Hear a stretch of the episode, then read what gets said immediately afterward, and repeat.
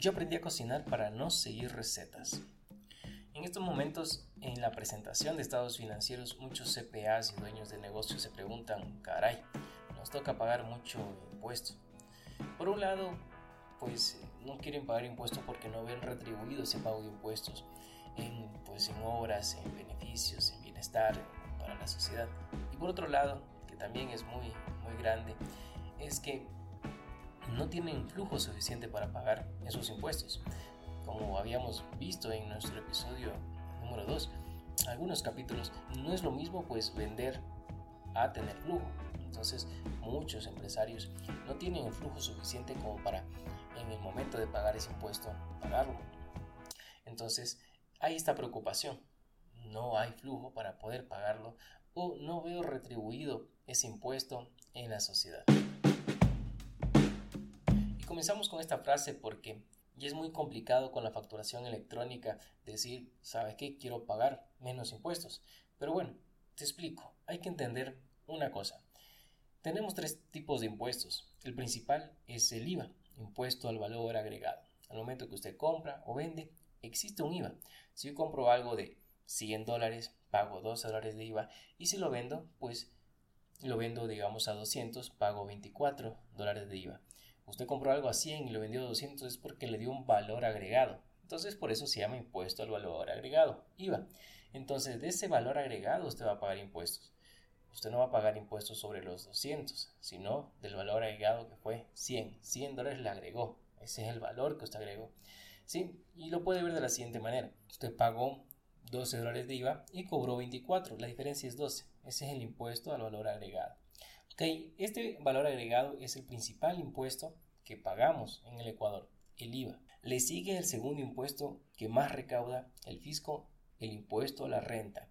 Y por tercero, el impuesto a la salida de divisas, que por lo general no todas las empresas pues sacan sus divisas al exterior, ¿sí? Normalmente son las multinacionales o las inversiones extranjeras que pues retornan esos capitales a sus países de destino.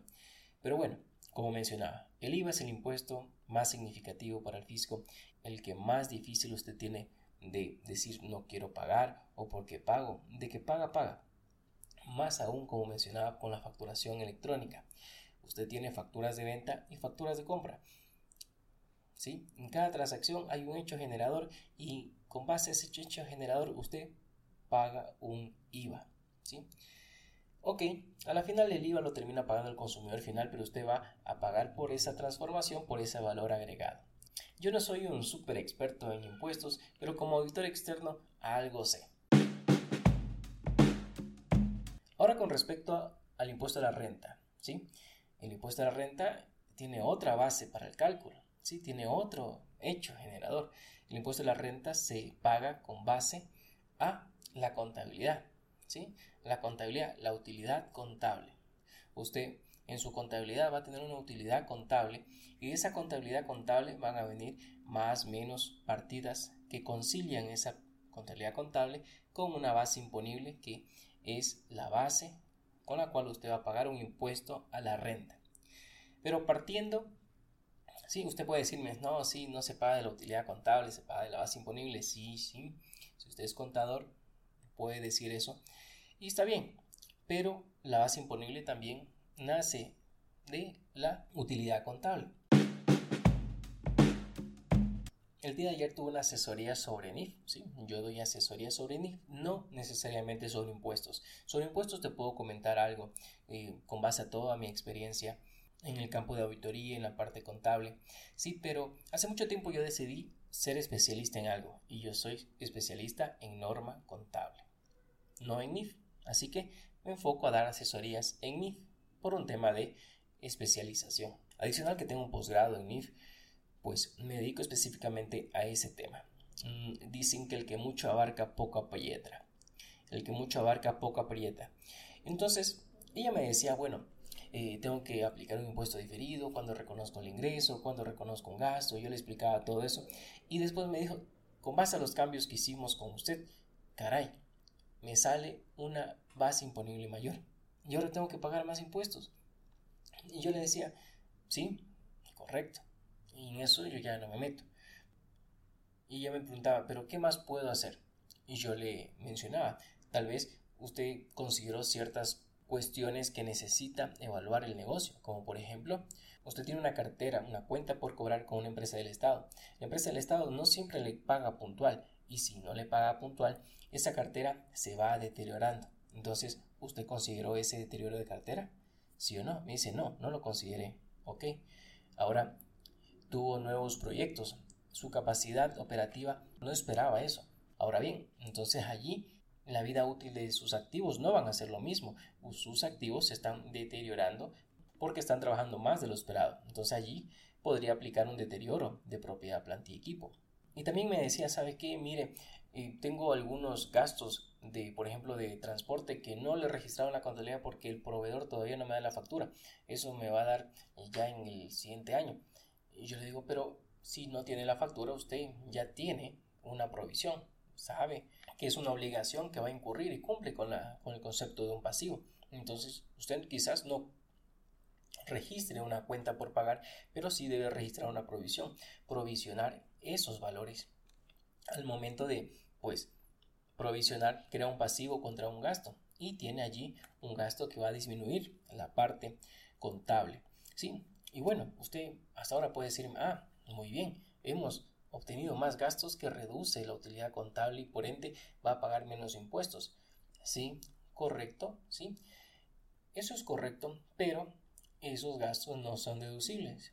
Pero hay una opción que se llama impuestos diferidos. Entonces usted lo que va a hacer es, sí, esos gastos no van a ser deducibles en, este periodo, son gastos reales, son gastos del giro del negocio, son, son gastos con base en la normativa contable disminuye la utilidad contable, por ende va a pagar menos participación a trabajadores y en el pago de impuesto a la renta sí va a incrementar porque todos esos gastos en su mayoría son gastos no deducibles, pero usted va a aplicar impuesto diferido. ¿Qué es eso de impuestos diferidos?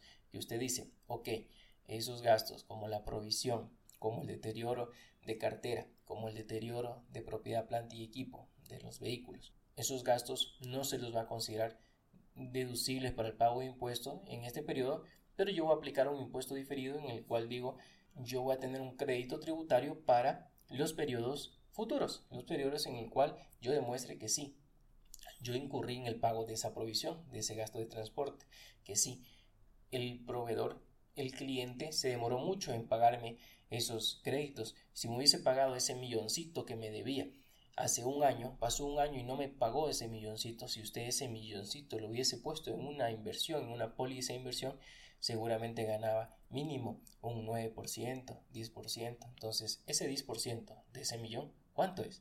100 mil. Es un valor muy alto. Eso usted está perdiendo de dinero. porque El costo del dinero en el tiempo. Usted como empresario, como dueño de un negocio, sabe muy bien que el dinero en la mano vale mucho que si no tiene un recurso en la mano, le toca buscar financiamiento y suele ser muy costoso. Entonces, esos valores usted está dejando de ganar. Eso es un deterioro de cartera.